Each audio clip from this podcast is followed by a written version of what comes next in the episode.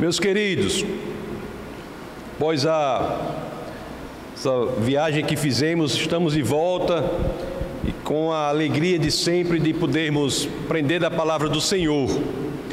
E vamos dar continuidade à nossa série sobre o Evangelho de São João. O Evangelho de João, conforme vocês sabem, uma das biografias de Jesus de Nazaré, uma das quatro que, que nós temos inaugurando o Novo Testamento, Mateus, Marcos, Lucas e João.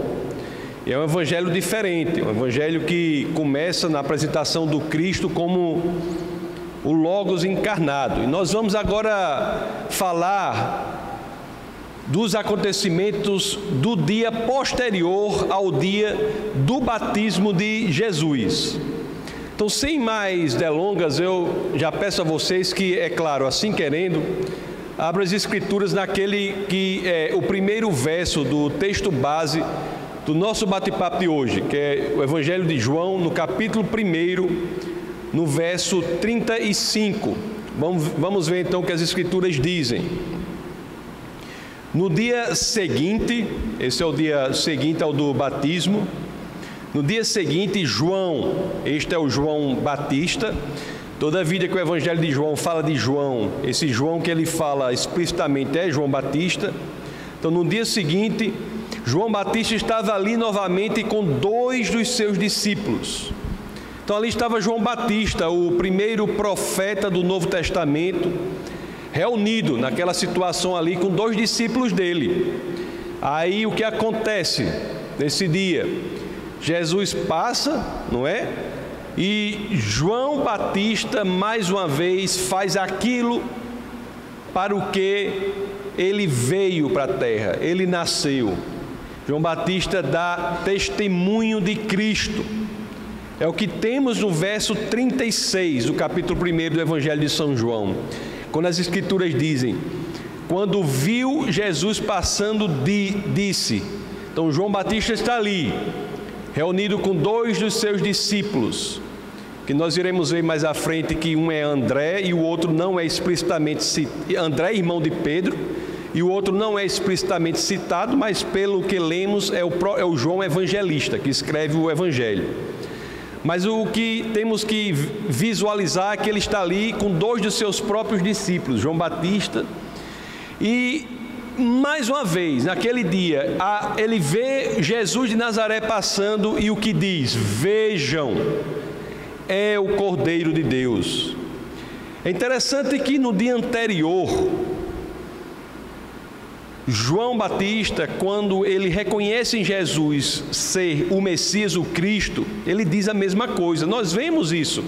Já nós lemos isso no, no domingo retrasado. No né? passado eu estava fora, no retrasado, mas eu vou pedir licença a vocês para que possamos reler os versos 28 a 29 do capítulo 1 de João, para que nós vejamos qual foi a indicação, ou como João Batista indica o Cristo, o Jesus de Nazaré, quando ele vê ali, esse que vamos ver agora no verso 28 e 29. João 1, 28 e 29 é o dia anterior a este que estamos estudando hoje. Então, João 1, 28, as Escrituras dizem assim: Tudo isso aconteceu em Betânia, do outro lado do Jordão, onde João estava batizando. Aí o 29, no dia seguinte, João viu Jesus aproximando-se e disse: Então João já havia dito no dia anterior: Vejam, é o Cordeiro de Deus que tira o pecado do mundo. Na ocasião, não só falou sobre a pessoa de Jesus, é o Cordeiro de Deus, e também falou sobre a atividade dele, né? O que é que ele faz? Esse rapaz aí, quem é? É o Cordeiro de Deus. Qual é a atividade dele? ele tira o pecado do mundo.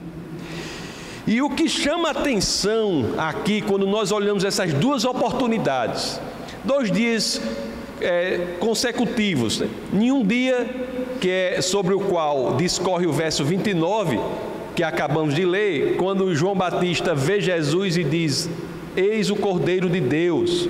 O que chama atenção é que nas Escrituras nós não vemos nenhum registro palpável de algum resultado dele ter apontado em Cristo seu Cordeiro de Deus. Nós não vemos que ninguém se converteu, não, não lemos que ninguém seguiu ele por conta disso. Então, esse dia anterior do verso 29 foi muito importante, porque é a identificação de que Jesus é o Cordeiro de Deus, é aquele para, para quem todos os holocaustos, holocaustos apontam.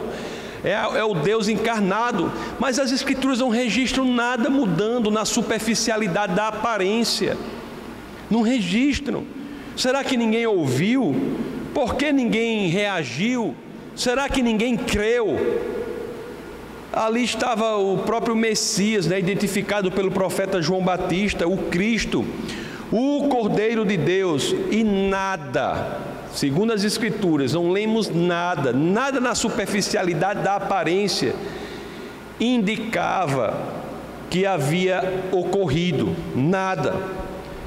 E agora, quando vemos agora no verso de hoje, o texto base de hoje, que é o dia subsequente a este primeiro, né, sobre o qual versa o verso 29, no verso de hoje nós vemos que João Batista ele persevera no testemunho de Cristo. Ele persevera, no outro dia, dia anterior ele havia dito aquilo, nada havia ocorrido, mas no outro dia, no dia subsequente, ele persevera. E agora, é o que lemos que esse verso, no verso 36 agora, no João 1,36, que nós lemos que ele persevera. Então, João 1,36, nós vemos que ele persevera quando ele diz, quando viu Jesus passando, diz: Vejam, é o Cordeiro de Deus. E agora, meus queridos, o resultado seria diferente. Isso aí nos fala né, da importância da perseverança de nós fazermos aquilo que o Senhor coloca em nosso coração, mesmo que não vejamos resultados aparentes.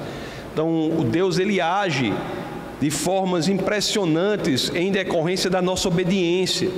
E João foi obediente. E é aqui no verso 36, que outro dia, ele faz a mesma coisa que fez o verso anterior, aliás, faz até de forma mais simples, porque nem discorre sobre o que ele veio fazer, veio tirar o pecado do mundo, apenas diz: Eis o Cordeiro de Deus, vejam, é o Cordeiro de Deus.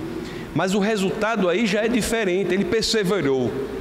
Quando nós formos ver o verso 37, é que somos expostos ao resultado dessa perseverança. Então vamos ler agora o verso 37 do capítulo 1 do Evangelho de São João. Olha o que aconteceu com os discípulos. Ouvindo-o dizer isso, os dois discípulos seguiram Jesus. Meus queridos, isso é muito importante assim para a nossa vida, né? Nós nunca devemos subestimar o poder da perseverança na, em tudo na vida. Se temos a convicção de que aquilo é ou está na vontade do Senhor, se temos a convicção de que Deus quer que estejamos fazendo aquilo, se temos a certeza de que estamos no plano de Deus, só há uma saída: perseverar. Perseverar, porque você não sabe o resultado daquilo. Deus está no controle do resultado daqueles que estão de acordo com a sua vontade. Mas o fato é que nós lemos aqui, meus amados, isso é belíssimo, né?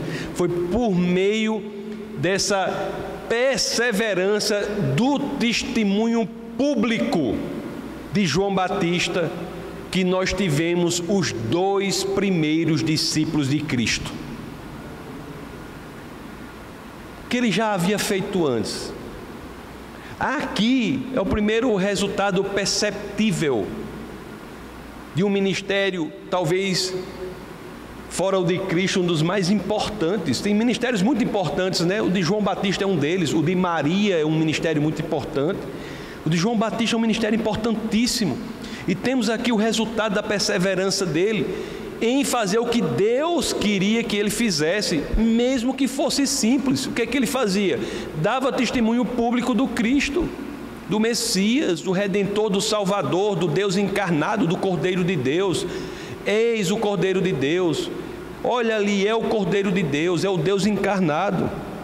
Meus queridos, o verso 40, eu já falei para vocês, mas o verso 40 é o que nos dá a certeza que um desses discípulos era André, irmão de, de Simão Pedro.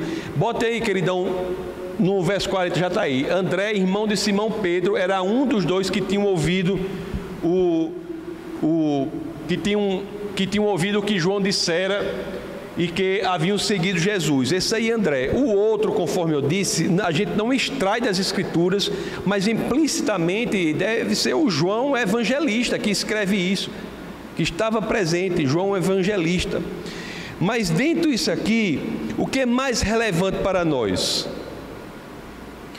Porque João Batista, ele aponta o Cordeiro de Deus e os seus discípulos são levados a deixá-lo e seguir Cristo. Os discípulos são apontados, direcionados para Cristo. Do pequeno testemunho de João Batista, nós temos o direcionamento de André, irmão de Simão Pedro, e João Evangelista para Cristo.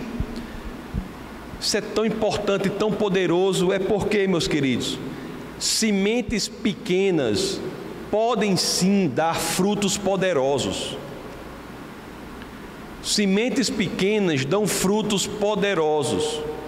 Então, mais uma vez, nós somos enaltecidos né, com a, esta ideia maravilhosa, essa matemática de Deus que quer a nossa obediência, mesmo que o que você seja chamado a fazer aos seus olhos seja uma semente pequena, você saiba que dentro dessa semente existe a possibilidade de ter frutos poderosos. É conforme a gente estava falando ontem aqui no, no Café Consciência, existe uma distinção entre ato e potência, a distinção feita por Aristóteles. Você olha para uma semente, a semente é uma semente em ato, mas é uma floresta em potência.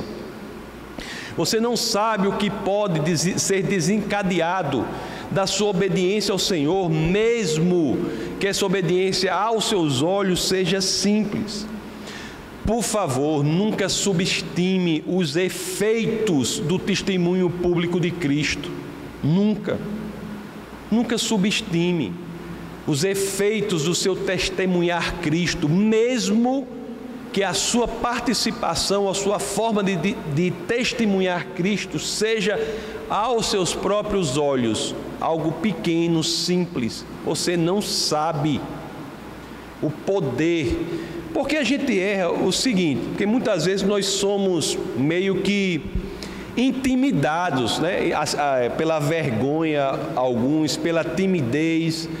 Às vezes a gente em um ambiente quer testemunhar Cristo. Uma, você está no seu trabalho, aí chega uma pessoa para você e diz assim: Olha, eu estou com um problema tão sério, estou assim, assim, assim. Aí você não testemunha Cristo. Não por quê? Vergonha, timidez, às vezes você acha assim: Não, meu testemunho vai parecer muito tolo, muito ignorante, às vezes. Vai dizer, tem gente que pensa assim: esse testemunho é muito fraquinho diante do que aconteceu. Qual é o erro teológico disso aí, de pensar assim? O erro, meus queridos, teológico é o seguinte: mesmo que você ache que o seu testemunho é simples, é fraco, o erro está em quê? Em achar que o poder está no seu testemunho. Não. O poder está naquele de quem você testemunha. O poder não está no seu testemunho. Se você acha que o testemunho fraco é sem poder, você pode, mesmo se você tiver certo, você está errado. Porque mesmo que ele for fraco, isso não tem a menor importância, é de só menos importância, é insignificante. Porque isso é apenas um canal para levar para aquele que tem todo o poder, que é Jesus Cristo. O testemunho não é a fonte da vida, é o canal por meio do qual as pessoas são levados à fonte da vida. São, abrem o coração para a fonte da vida. O testemunho é uma possibilidade da pessoa ter o coração aberto para que seja inundado pela fonte da vida que é Cristo. Então não há a rigor a rigor testemunho poderoso, testemunho fraco Testemunho, há testemunho sincero, testemunho hipócrita, há outros tipos, há outras denominações horríveis. para nós qualificarmos, adjetivarmos os testemunhos. Mas ser forte ou ser fraco não é uma delas, porque quem é forte ou fraco não é o testemunho. Quem é forte e poderoso é aquele de quem você testemunha. Se você testemunhar de Cristo, você está testemunhando daquele que é o Criador de todo o poder.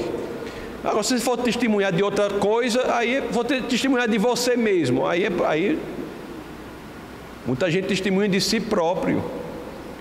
Muita gente às vezes testemunha do ministério.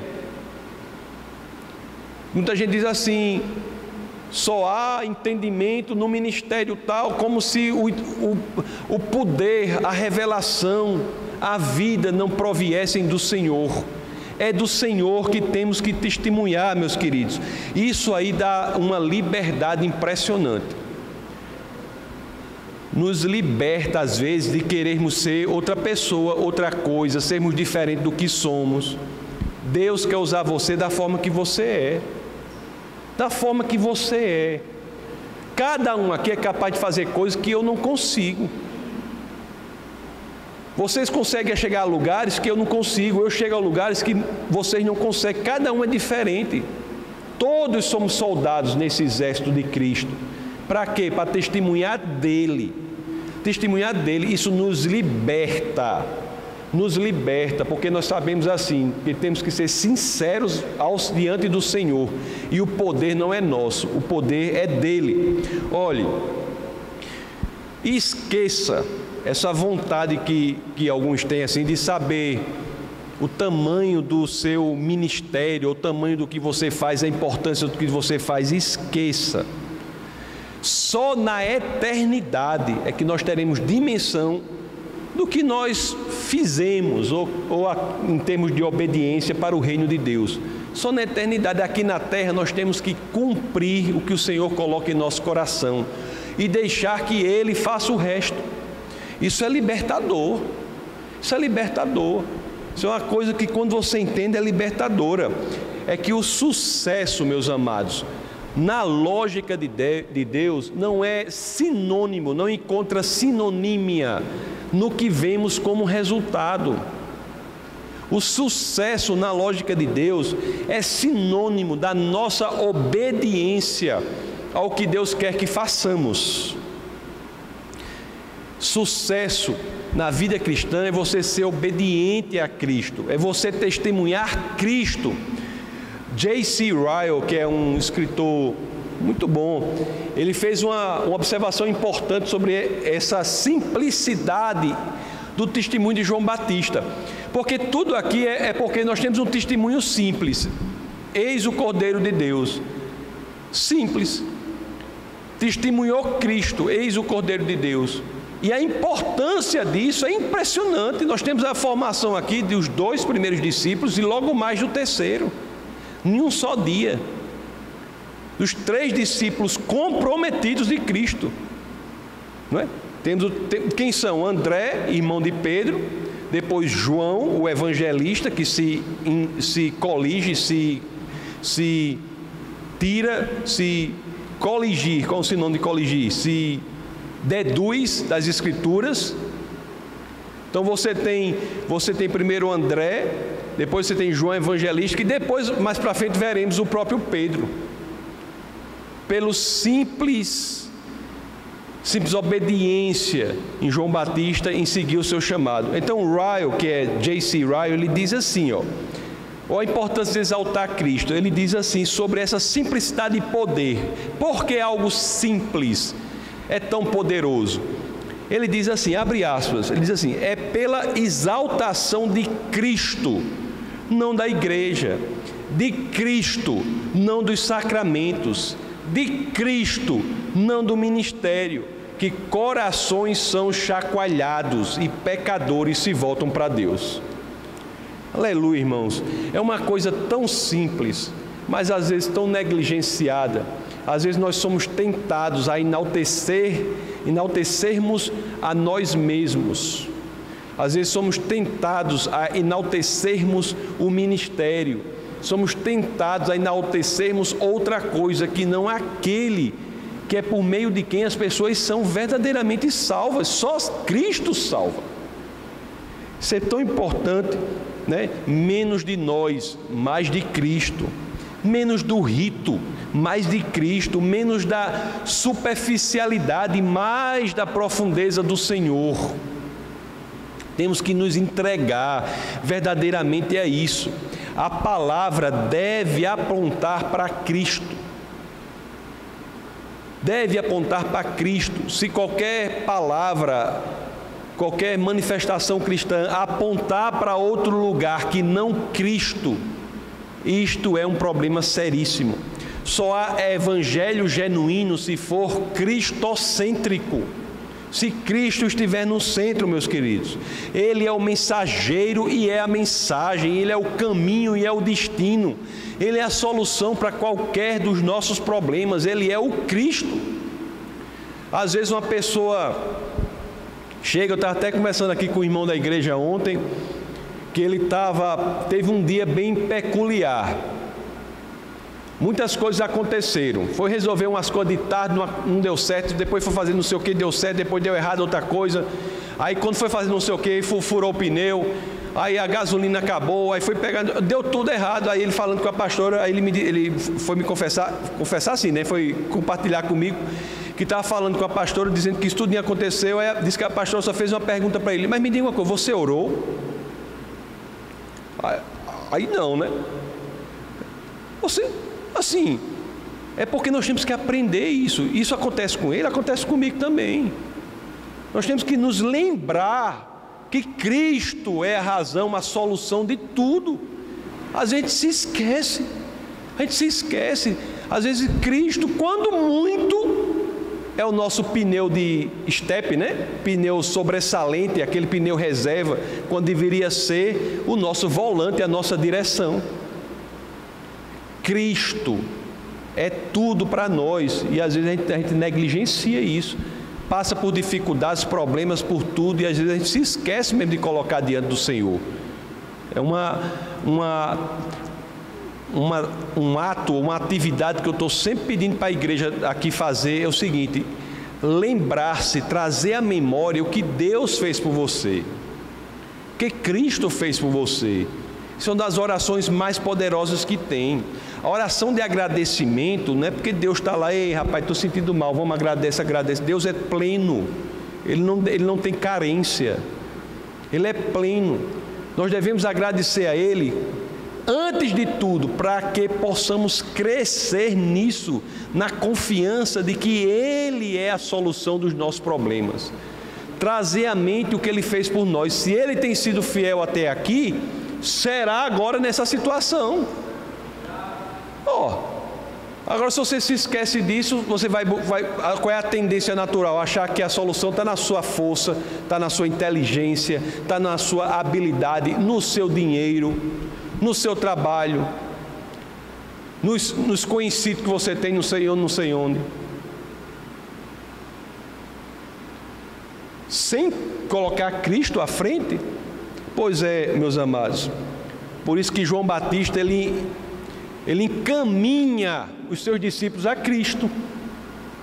Caminha os seus discípulos a Cristo. É isso que a gente tem que fazer.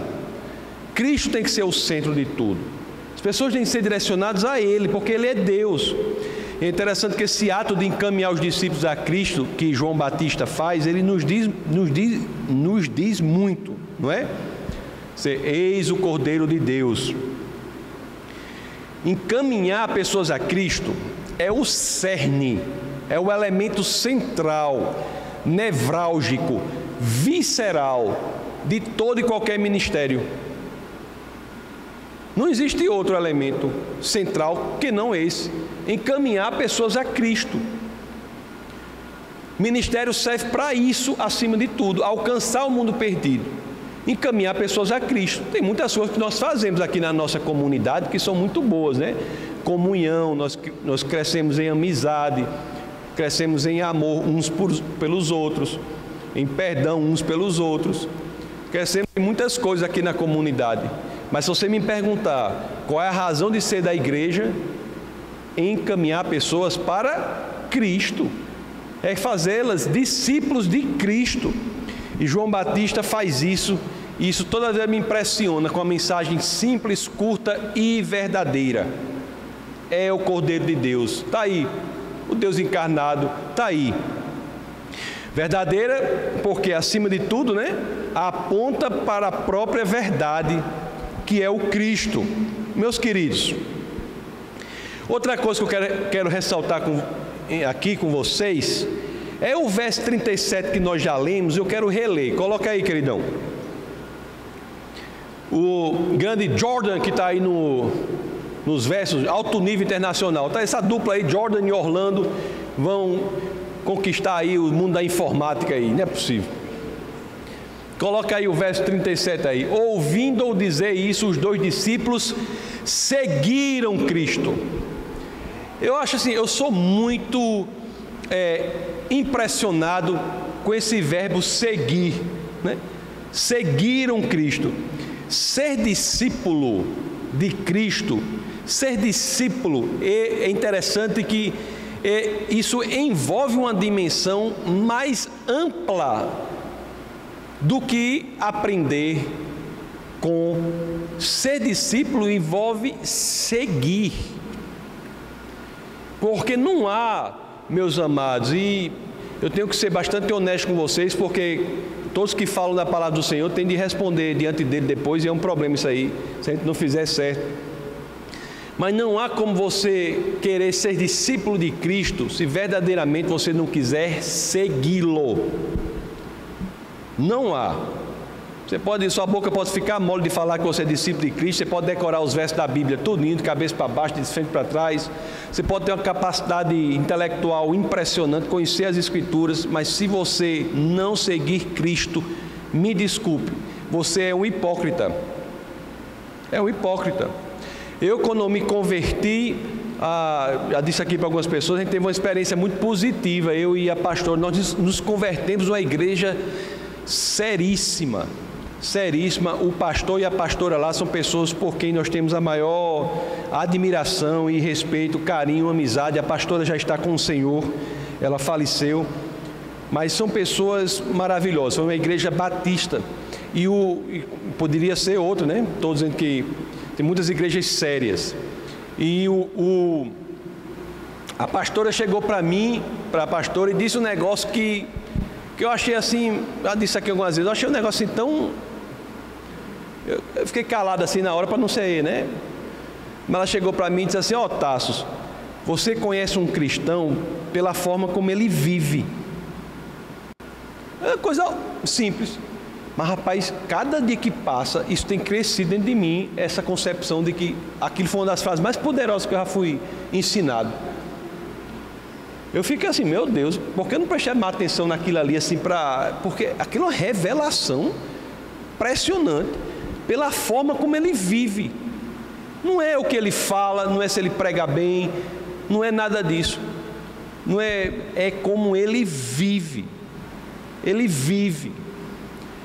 Então, seguir a Cristo envolve, ser discípulo de Cristo envolve seguir a Cristo e envolve saber quais são os motivos por que seguimos a Cristo, como vivenciamos o discipulado de Cristo, o que está por trás do discipulado de Cristo, o que que nos move a sermos discípulos de Cristo. O verso 38 é, ele traz um desses tipos de pergunta de Jesus, porque Jesus, quando faz pergunta, é como um espelho diante de você que revela a sua alma. Já notaram isso nas Escrituras?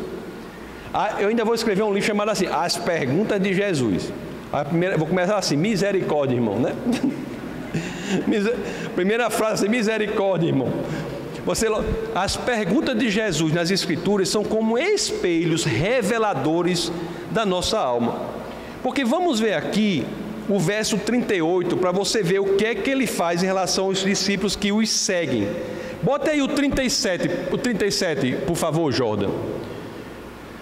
Ouvindo dizer isso, os dois discípulos seguiram Jesus. Nós já lemos isso. Aí vamos agora ao 38 para ver a pergunta de Jesus. Voltando-se e vendo Jesus que os dois os seguiam, nós já vemos aí que Jesus tem interesse naqueles que o seguem. Voltando-se e vendo Jesus que os dois o seguiam, perguntou-lhes: O que vocês querem? Tem gente seguindo Jesus? Tem, não tem gente seguindo Jesus? Pois se você está seguindo Jesus, imagine Jesus perguntando para você agora: Ei, o que você quer?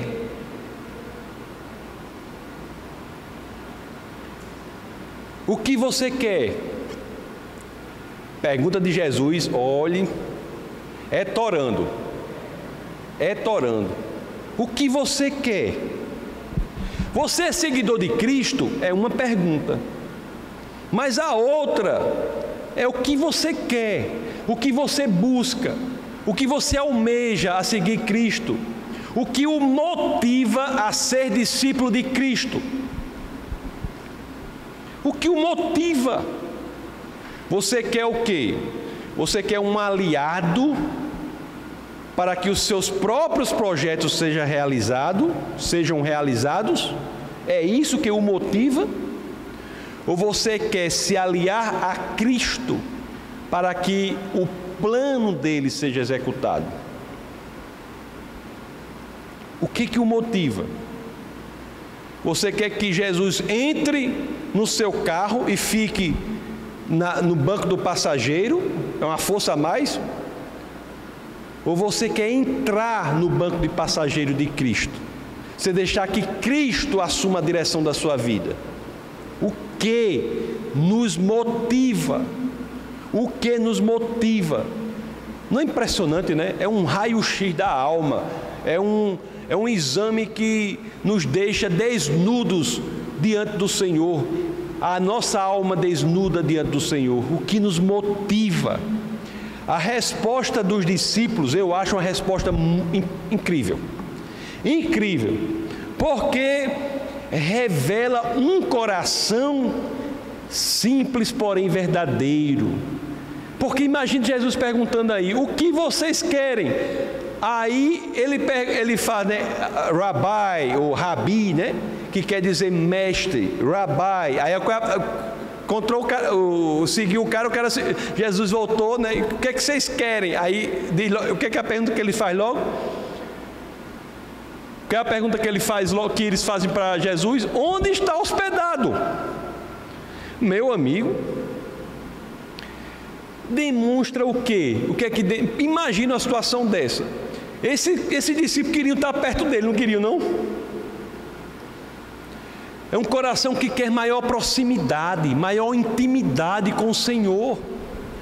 Homem, se eu me perder de você aqui, me diga onde você está hospedado, que eu quero ir para lá. André e João Evangelista, eles queriam saber onde poderiam encontrar Jesus. Eles estavam comprometidos com a causa de Jesus. Meus queridos, isso nos ensina muito também, porque nós temos que ter muito, muito cuidado na nossa caminhada cristã com esse esfriamento, uma burocratização da vida cristã. Às vezes nós somos cristãos há algum tempo e não sabemos porquê. Isso não pode acontecer. Eu já tenho dito algumas vezes aqui, e, e é isso que se expressa verdadeiramente o pentecostalismo. Nossa igreja é uma igreja pentecostal. Isso é que se expressa a ideia de que nosso coração deve arder de paixão por Cristo. Nós temos de ser consumidos de paixão pelo Senhor. Nós temos que querer saber mais dele. Temos que amar as Escrituras. Nós temos que saber como Ele é. Eu quero saber mais dele, eu quero saber mais dele, eu quero saber como ele reage. Nosso coração deve estar em chamas pelo Senhor. Temos que ter cuidado, entendeu? Para não ficarmos como crentes burocráticos. Não podemos perder essa chama, esse elemento flamejante por Cristo. Os discípulos queriam saber até onde eles se hospedavam, onde é que eles estão. O verso 39, que demonstra aqui a resposta a essa pergunta, é. Estava falando com Ari, está dizendo que eu falo assim, é um dos versos mais impressionantes, mas esse é um dos versos mais confortantes da Bíblia. É um dos versos mais confortantes da Bíblia. O que será que Cristo responde quando nós nos colocamos diante dele buscando maior proximidade? O que será que Cristo responde quando nós nos colocamos diante dele querendo maior intimidade? Queremos conhecer mais dele. Olha o que diz o verso 39, a resposta de Jesus de Nazaré. Respondeu ele: Venham e verão. Meus amados, isso é muito forte venham e verão. Resposta de Cristo em o que Cristo diz ou responde em função do nosso interesse por Ele é o que? É um convite. Senhor, eu quero saber mais de Ti, venha e veja. Senhor, eu quero maior intimidade contigo, venha. Senhor, eu quero mergulhar nas, na, na, em Suas águas. Senhor, eu quero que, ser consumido por teu fogo, eu quero, eu quero viver Cristo.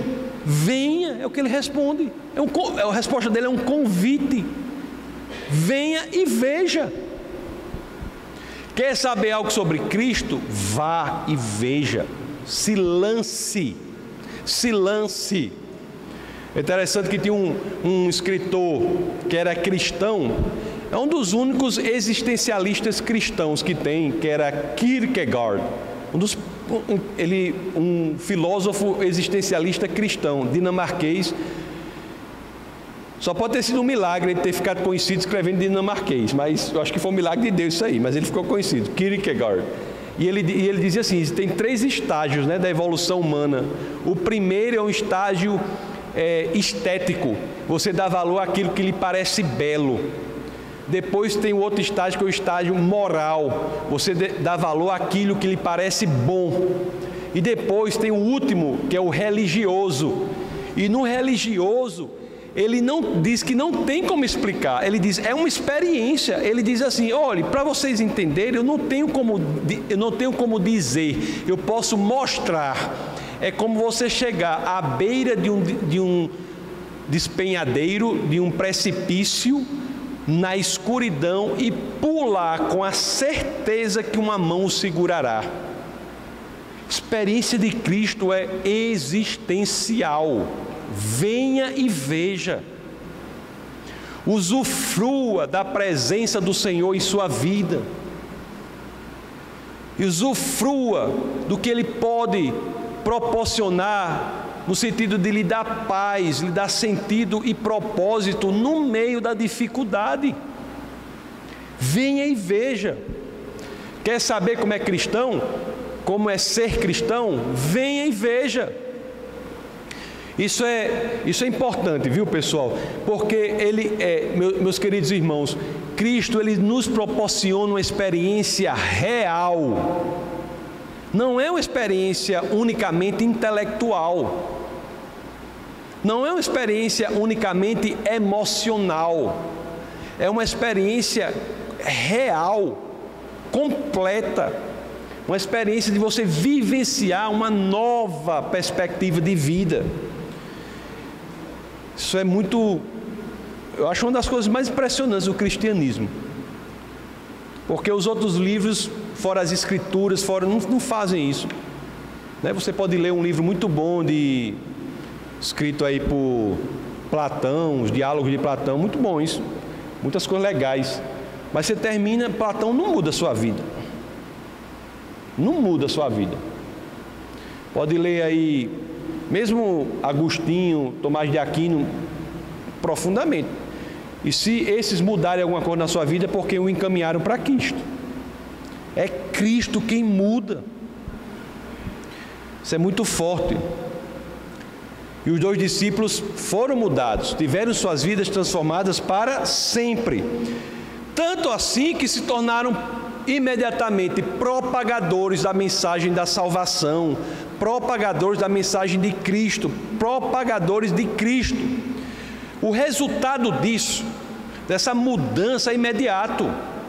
O verso 40 já nos diz isso. Vamos ler o verso 40 e 41 do Evangelho de São João, capítulo 1. André, irmão de Simão Pedro, era um dos dois que tinham ouvido o que João dissera e que haviam seguido Jesus. E o 41, o primeiro que ele encontrou, olha, olha só, foi que a, a André, André ouviu a mensagem, seguiu o Senhor estava lá. Aí o, prim, aí o 41 diz: o primeiro que ele encontrou depois disso aí. O primeiro que ele encontrou foi Simão, seu irmão, e lhe disse: Achamos o Messias. Pronto, é o evangelista. André se tornou um evangelista. Na primeira oportunidade que teve, fez o quê? Testemunhou de Cristo para o seu irmão. Testemunhou de Cristo para o seu irmão. Ei, irmão, lá em São Paulo, eu peguei um, um Uber lá em São Paulo, aí tem um. O motorista lá era, era o, o estereótipo né, do corintiano, aquele jeito. O que é mano, mano, né? Negócio de mano.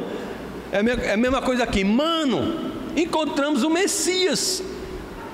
Encontramos o Messias, o Deus encarnado, achamos o Cristo. Olhe só. André se tornou evangelista nato. É igual o amigo meu David, do grande amigo nosso, que ele é, é tão evangelista que ele prega para quem não conhece Jesus e para aqueles que são crentes também não quer saber.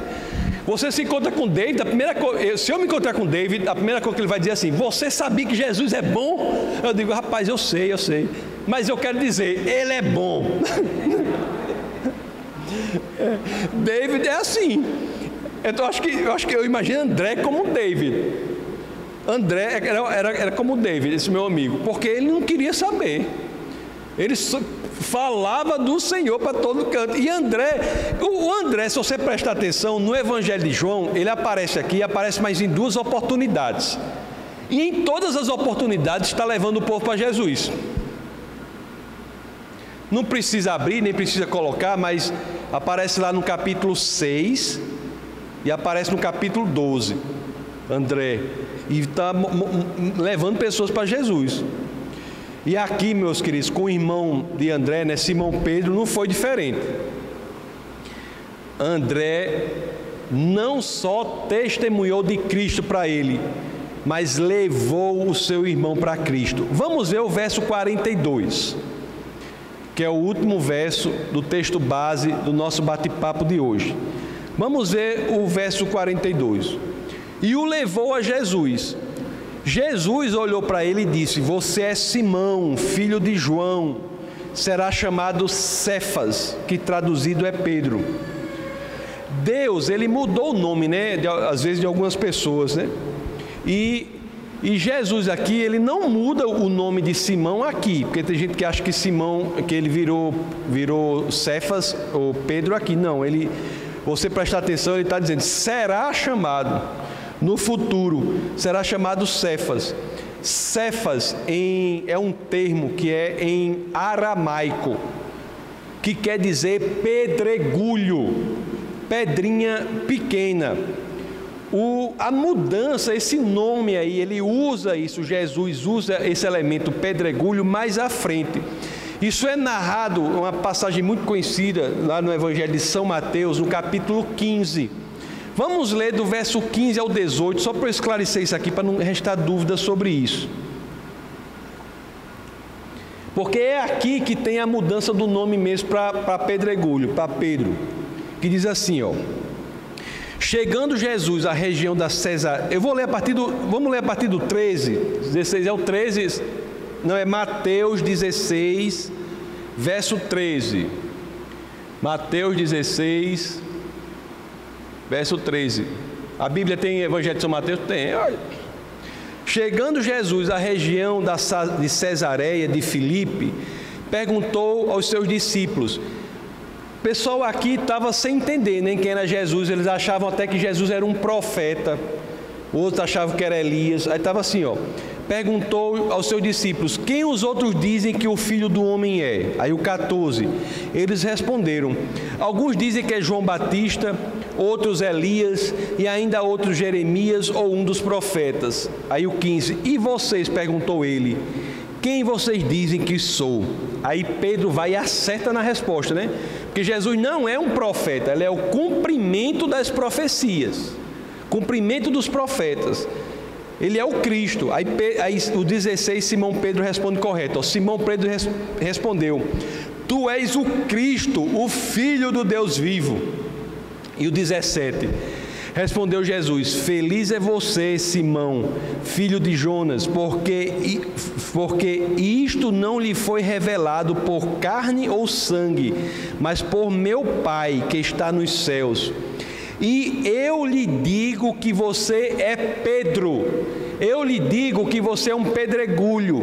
E sobre esta pedra, as pessoas acham que a pedra é Pedro, né, nessa passagem, mas não é. Porque o que é a pedra? Vou ler para depois explicar. E lhe digo que você é Pedro, e sobre esta pedra edificarei a minha igreja, e as portas do Hades não poderão vencê-la nem as portas do inferno prevalecerão sobre a igreja. Uma vez me, pergun me perguntaram aqui, eu tive que responder uma pergunta, perguntaram, assim, pastor, o que, é que você acha desse negócio da porta dos fundos? Fizeram um filme aí com Jesus, não foi? Eu digo, meu, meu querido, nem as portas do inferno prevalecerão contra a igreja, quanto mais as portas do fundo, né? Eu, em grego, Pedro é chamado, é chamado é, é pedregulho, Petros, é pedregulho. A pedra aqui sobre qual Cristo edifica a sua igreja, em grego está escrito Petra. Petros, pedregulho, Petra, uma pedra enorme, uma cordilheira, um solo rochoso. Jesus não vai construir a sua igreja sobre um pedregulho é sobre a Petra. E o que é Petra nessa passagem aqui? É a afirmação que ele faz lá no verso 16 de Mateus 13. Abra aí, queridão. Qual é a pedra sobre a qual a igreja do Senhor é construída? Verso 16, Mateus é, 13, 16, 13. Ou quer dizer, Mateus 16, 16.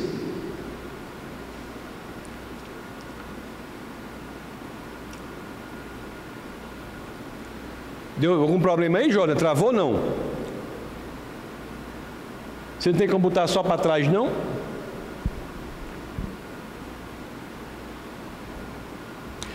Simão Pedro respondeu: Tu és o Cristo, o Filho do Deus vivo. Então Jesus diz assim: sobre este pedregulho, sobre este solo de pedra, eu construirei a minha igreja Pedro, tu és um pedregulho, mas é sobre uma pedra, um solo rochoso, uma cordilheira que eu construirei minha igreja. E qual é a cordilheira? Aquilo que o pedregulho falou, que Cristo é o Filho do Deus vivo. Meus queridos, qual é o solo rochoso? Qual é o solo rochoso? É a afirmação: Tu és o Cristo, o Filho do Deus vivo. Esta, inclusive, e aqui a coisa se fecha, né? Porque essa é a mensagem que ele, que tanto Simão, Pedro, ouviu de, de André, que foi: encontramos o Messias, encontramos o Filho do Deus vivo, encontramos o Deus encarnado, encontramos o Messias. Messias é uma forma em, que vem do hebraico de falar Cristos. Encontramos o Deus vivo. E é a mesma mensagem que André e João ouviram de João Batista: é o Cordeiro de Deus, é o Deus encarnado. Meus queridos, é isso. A conversão de Pedro também tem uma coisa interessante, que a conversão de Pedro ela é muito interessante. Por quê?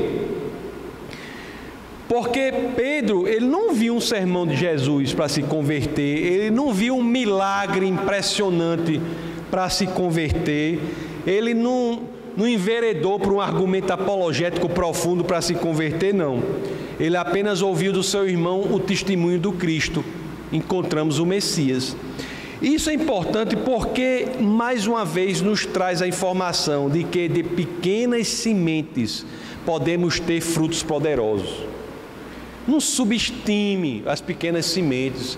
Se seu irmão não fez do Senhor de Jesus, né, o, o líder da vida dele, o, não entregou a vida para o Senhor Jesus, diga uma pequena semente, você fale assim: olhe, eu encontrei o Messias. Ele vai ver na sua vida, você vai ministrar para ele. Nunca subestime o poder do seu testemunho, do testemunho de Cristo. Não subestime. Diga com tranquilidade. Agora, às vezes você não diz, né? Ah, por que, que você conseguiu fazer isso? Se foi Cristo, diga, foi Cristo. Testemunho de Cristo. Como é que você consegue fazer aquilo? É Cristo, a minha vida. Às vezes, gente, às vezes essas pequenas coisas a gente não diz.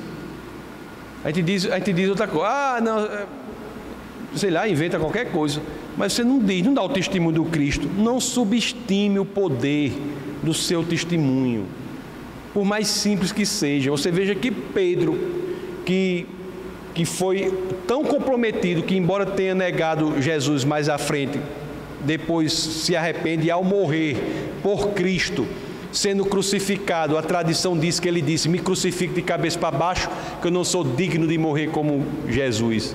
Então, Pedro é um homem comprometido e, e se, se tornou discípulo de Cristo como? Com simples testemunho, encontramos o Messias. E você, às vezes, você tem que dizer só isso. Olha, eu sou assim porque eu encontrei o Messias. Eu encontrei o Deus encarnado.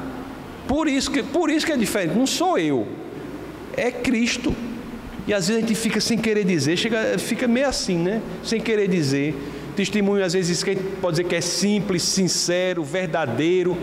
Testemunho do coração da sua parte, pode ter certeza, é mais poderoso do que você pode imaginar. Testemunho, meus queridos.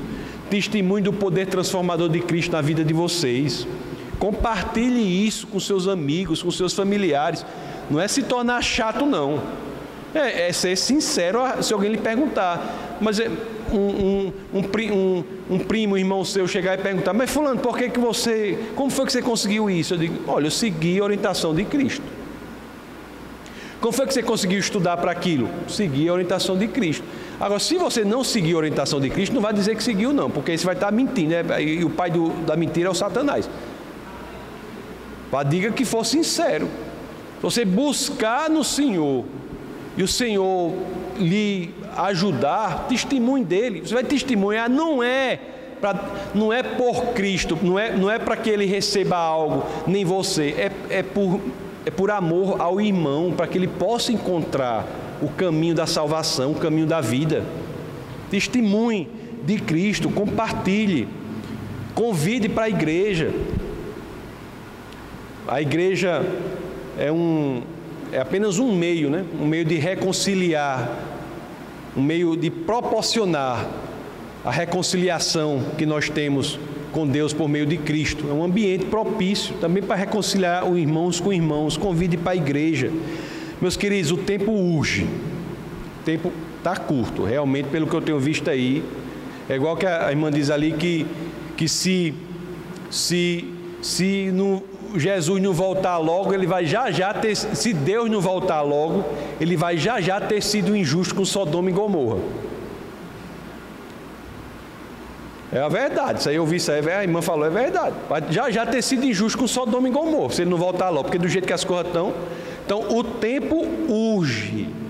Isso nos dá uma sensação de urgência.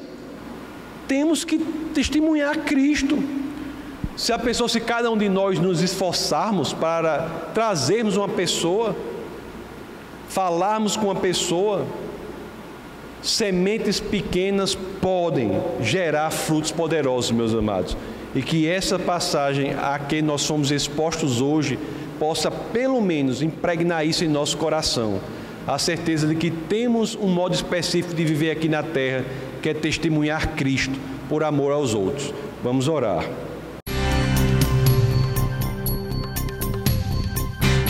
Essa foi uma produção do Ministério Internacional Defesa da Fé, um ministério comprometido em amar as pessoas, abraçar a verdade e glorificar a Deus. Para saber mais sobre o que fazemos, acesse defesadafé.org.